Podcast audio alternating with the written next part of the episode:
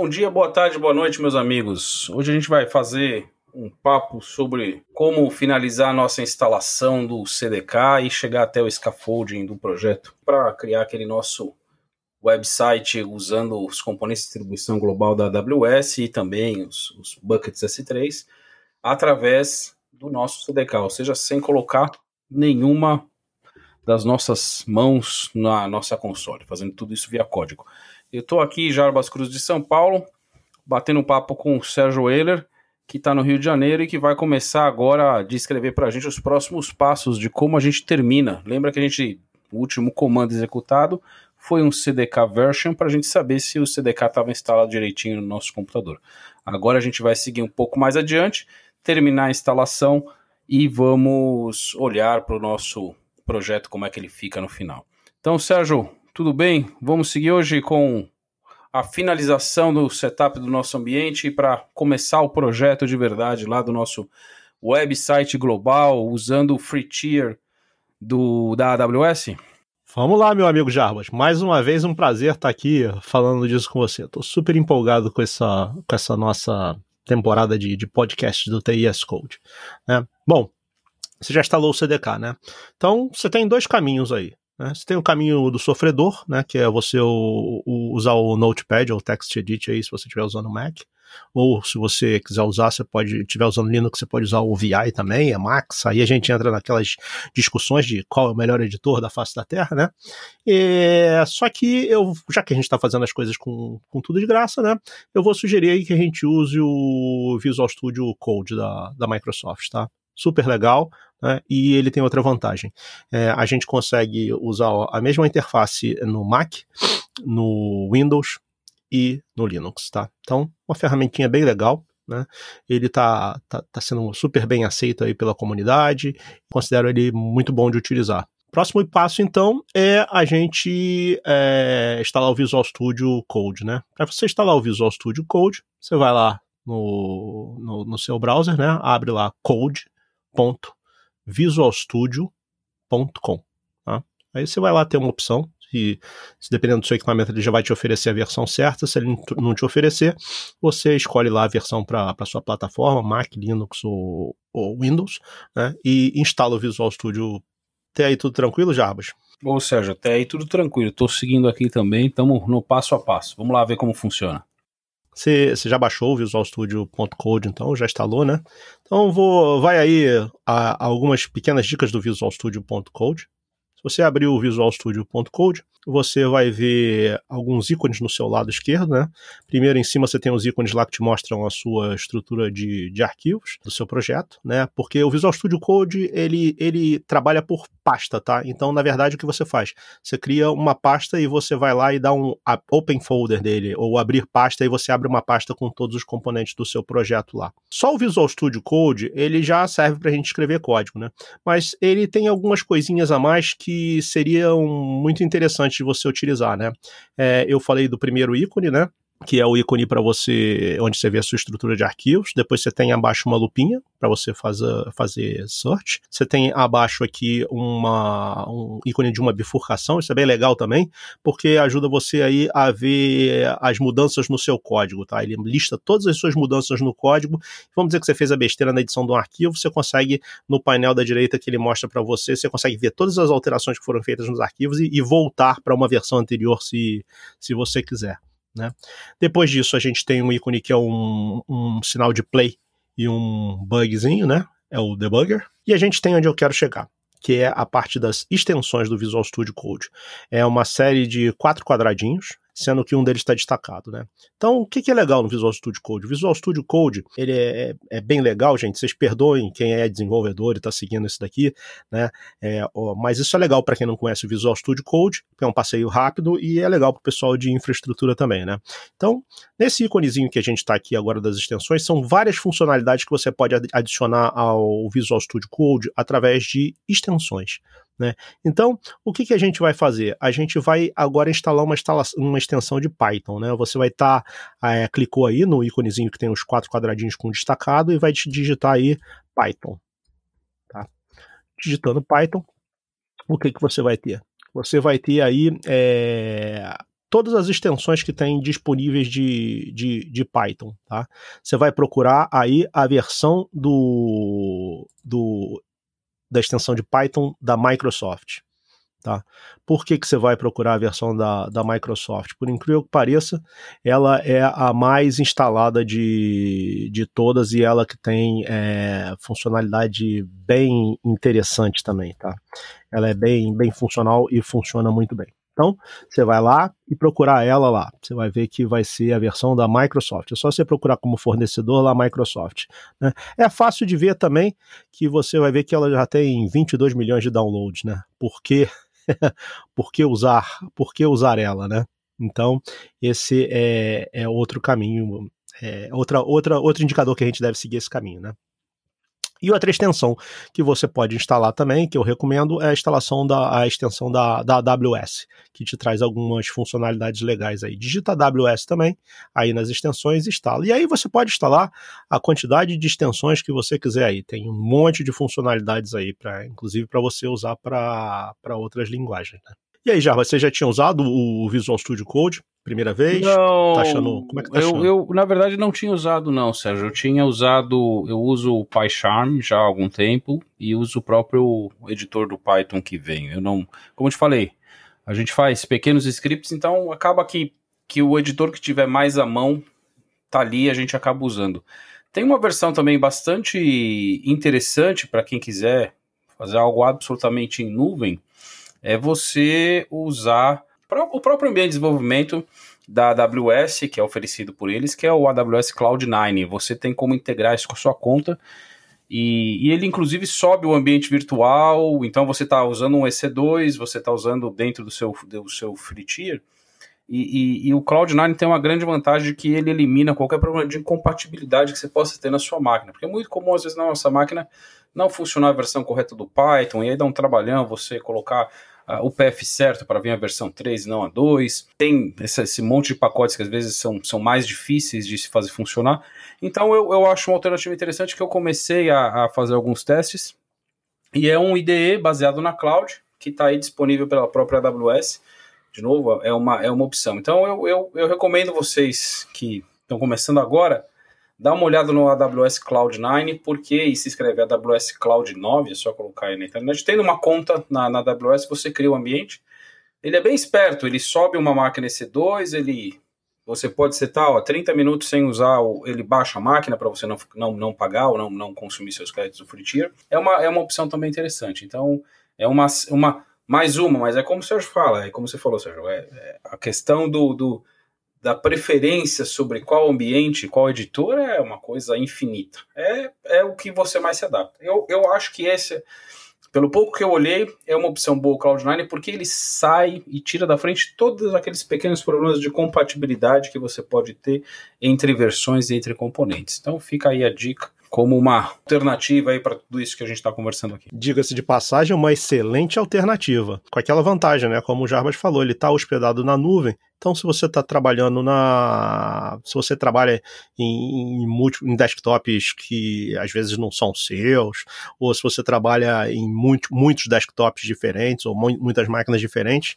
isso passa a se tornar uma opção extremamente interessante, né? Porque na verdade, ele está tá na nuvem, se de qualquer lugar você pode, pode usar ele. Né? Isso, aqui é, isso que você é leva o editor com você. Então, para quem está, por exemplo, num, fazendo um curso de graduação ou, ou estudando, e nesse sentido mesmo, às vezes usa o computador do trabalho, depois usa o computador da faculdade, aí vai para casa, usa o computador de casa. Ok, que você pode guardar suas coisas no, no, Google Drive, no Box, enfim, mas você eventualmente quer levar a coisa toda. E com o Cloud9 parece ser uma opção bastante interessante porque você acessa o ambiente em cloud de onde você estiver, não importa o computador, sempre o mesmo sistema operacional, sempre os mesmos parâmetros, sempre a mesma instalação. Vale a pena também dar uma olhada nisso. E você vê, Jarbas, é, a, a tecnologia ela, ela é tão vasta e ela é tão difícil, por isso é que eu acho muito importante a gente compartilhar essa nova no, nossa vivência, né? Você vê, a gente aqui que trabalha bastante junto, faz bastante coisa junto, está sempre conversando, você vê que sempre um vai ter uma, uma alternativa diferente do outro e, e que, na verdade, é, soma né? Não, não divide nada, né? Então, pessoal, é isso aí. Não, não existe bairrismo, sabe? E nem fanboy, essas coisas. Eu acho que a gente deve ir pela ferramenta que a gente se adapta mais. Aliás, diga-se de passagem, você falou no PyCharm, o PyCharm é, é, é, é bem legal também, tá? É, eu usava as ferramentas desses caras também para editar Java e, e, são, são super boas. Ele é super, super maduro. Né? É, são é, o IntelliJ, né? É, os caras são especialistas em, em, em, interface de desenvolvimento, são, são muito boas. Bom, gente, uma vez criado, configurado o seu editor, né? Agora que a gente falou aqui já do, do, do, editor, né? Você já tem várias opções de, de editor aí. Aliás, legal, depois se você quiser contar pra gente qual que você usa, né, a gente vai gostar de saber, ou dar alguma outra sugestão. É, eu sei que vou me arrepender dessa pergunta, né? Porque vão aparecer 300 tipos de editor diferentes. Aí o pessoal de algum editor já tá até soltando fogos aí para comemorar. Né? então, é, vamos criar então o nosso projeto finalmente. Né? O que, que consiste o nosso projeto do CDK? Bom, nosso projeto do CDK consiste basicamente em um folder. Então você tem que criar um folder aí, um diretório, ou uma pastinha, né?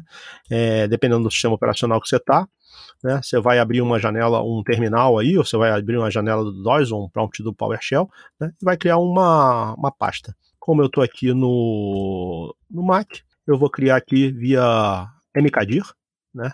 E criei aqui, chamei ela de uh, meu site free. Podem botar o nome que vocês quiserem, tá? Mas meu site free não é de todo mal. É, então você vai fazer criar essa pasta, né? E você vai é, mudar para essa pasta, tá? Você vai dar um CD para CD para ela, entra na pasta. Tá? E agora o que, que você vai fazer? Se o seu CDK está instalado bonitinho aí, a gente vai é, criar o, o, o, scaffolding, né? A estrutura de andaimes do seu projeto aí, né? Onde a gente, onde a gente vai construir o, o nosso código. E isso aí é feito como toda ferramenta moderninha, né? Você tem uma, um comando de uma ferramentazinha de comando de linha para te ajudar a criar essa estrutura básica aí que seria um trabalhinho braçal que ele te poupa, né? Então você vai digitar CDK, você vai dar init, que é para você inicializar um projeto. Né? E depois de você dar CDK init, você vai fazer o quê? Você vai digitar um app, que você quer dizer que é uma aplicação, né? E você vai dizer a linguagem que você quer. Você vai digitar traço, traço, language, language, espaço, Python. Tá? É, feito isso, né? Você reparou, pô, mas eu não tenho que dar nome ao meu projeto? Não, o nome do seu projeto vai ser o nome do, da, do, do folder que você criou, da pastinha. Se você não gostou do nome, antes então, de fazer pasta, isso, troque o nome, tá? deu o mkdir ou enfim, criei meu diretório, é esse que ele vai continuar. A hora que eu dei o, o, o comando para começar, dei o cdk init, dou o nome da aplicação, linguagem que eu vou usar, ele vai usar aquele nome da pasta como o nome do projeto, é isso aí. Exatamente. Vamos lá então. Então, a gente deu aqui, ele está trabalhando aqui. Ah, primeira coisa, se você instalou o Python, dependendo da versão do Python que você instalou, você instalou uma versão uma versão junto do Virtual Env do Python, tá? O que, é o Virtual Env do Python, gente? Virtual Env é o seguinte: é, o Python ele tem os, os pacotes dele na, lá que você baixa do PyPy, né? É, e o problema é quando você está é, tá usando uma máquina para desenvolver, se você fica baixando tudo na mesma instalação do Python, você cria confusão de versão, cria um montão de problema, tá? Então eu recomendo que vocês usem o Virtual Env aí desenvolvendo para Python, por quê? Porque você cria como o que ele faz, fala um ambiente virtual de, de Python só para aquela sua, só para aquele seu projeto, tá? Então tudo que você instalar de pacote lá fica local só para aquele seu projeto. Isso é muito legal tá? Então, você executou aí o comandinho que eu, que eu disse, né? cdk init app traço traço language python. Né? Então, o que você vai receber aí? Ele vai te dizer que está criando o, o, seu ambiente virtual, você não precisa criar ele de novo, porque ele já está criado para você. Né? Então, ele vai te dar uma mensagem aqui, dizendo que está te dizendo que para você que você é bem-vindo ao seu projeto do Python. Né? Vai estar tá te dando as, algumas dicas e instruções aqui. Eu recomendo que, se você está usando o CDK a primeira vez, você leia essas instruções, tá? Porque elas vão te ajudar e vão ser é, basicamente a mecânica toda de utilização do, do CDK. Outra coisa muito importante, gente. É, o CDK é uma ferramenta em evolução frenética. Ela até hoje é uma ferramenta que tem funcionado bastante bem, tá? Eu praticamente peguei zero bug no, no trabalho que eu fiz até hoje com, com o CDK, tá? Só que ela tem uma atualização frenética, como eu falei, né? É, ela é atualizada, ela, via de regra, os caras diziam que atualizavam todas as sextas-feiras, tá? Mas tem semana que tem três atualizações, tá? E outra coisa legal é que toda vez que você roda o CDK, se existe uma versão nova do CDK, ele te avisa que tem uma versão nova, tá? E, e te recomenda que você faça um, um upgrade dela para estar sempre, tra sempre trabalhando com a versão mais nova, tá? Que essas versões novas elas trazem o que? Elas trazem bug fixes, elas trazem versão otimizada do, dos, dos, componentes, né? Ela tra elas trazem novas funcionalidades da AWS que foram acrescentadas na AWS e estão sendo acrescentadas no CDK. Aliás, tem um ciclo interessante, tá, gente? Quando uma funcionalidade é criada na AWS, a primeira lugar que ela vai aparecer é na console. Tá? Depois, o que, que vai acontecer? Tem um período muito curtinho em que ela vai estar disponível no CloudFormation. Aí, só quando ela está disponível no CloudFormation é que ela passa a estar disponível no CDK. Esse aí é um, um ciclozinho interessante para a gente entender. Bom, nesse momento, Jarbas, a gente já tem o nosso projeto. Então tá bom. Então, o nosso começou. projeto agora, fogos para o nosso projeto. bom, pessoal, agora a gente já tem nosso ambiente praticamente configurado. Falta um detalhe, outro o Sérgio ainda vai contar para a gente o que falta. Mas a gente está pronto para começar a, de fato, codificar e subir o nosso website usando o Free Tier, com distribuição global aí, 100% via código o que é bastante interessante porque, claro, existem várias opções se você buscar aí na internet de blogs, uh, talvez podcasts explicando como você monta um website usando o free tier da AWS. Porém, eu tenho, tenho certeza, ou quase certeza, que não tem nenhum deles usando esse, esse exemplo para introduzir as pessoas no uso do CDK, que é a nossa proposta aqui. Então fica, ficam aí alguns, alguns fogos, fica o nosso, o nosso muito obrigado pelo, pela dedicação, pelo tempo de vocês aí ouvindo o Sérgio explicando passo a passo como a gente configura o ambiente. E, e convidamos já vocês de bate-pronto para ouvir o, o, terceiro episódio, que logo vai estar tá nas, nossos, nas nossas listas aí de reprodução. E a gente, de novo, continua disponível sempre via LinkedIn, Jarbas Cruz, lá no LinkedIn, ou vocês podem e devem, quem está seguindo esse podcast, buscar mais detalhes que estão lá nos nossos posts também no tiscode.blogspot.com. A gente coloca sempre as instruções, os links, um pouco mais detalhado e escrito o que você não escutou. Mas usando as duas coisas fica perfeito. Você tem aí a gente contando aqui, o Sérgio explicando com detalhe e alguma coisa ou outra mais a gente também põe lá no, no blog e vocês também podem postar dúvidas lá no blog ou no nosso LinkedIn.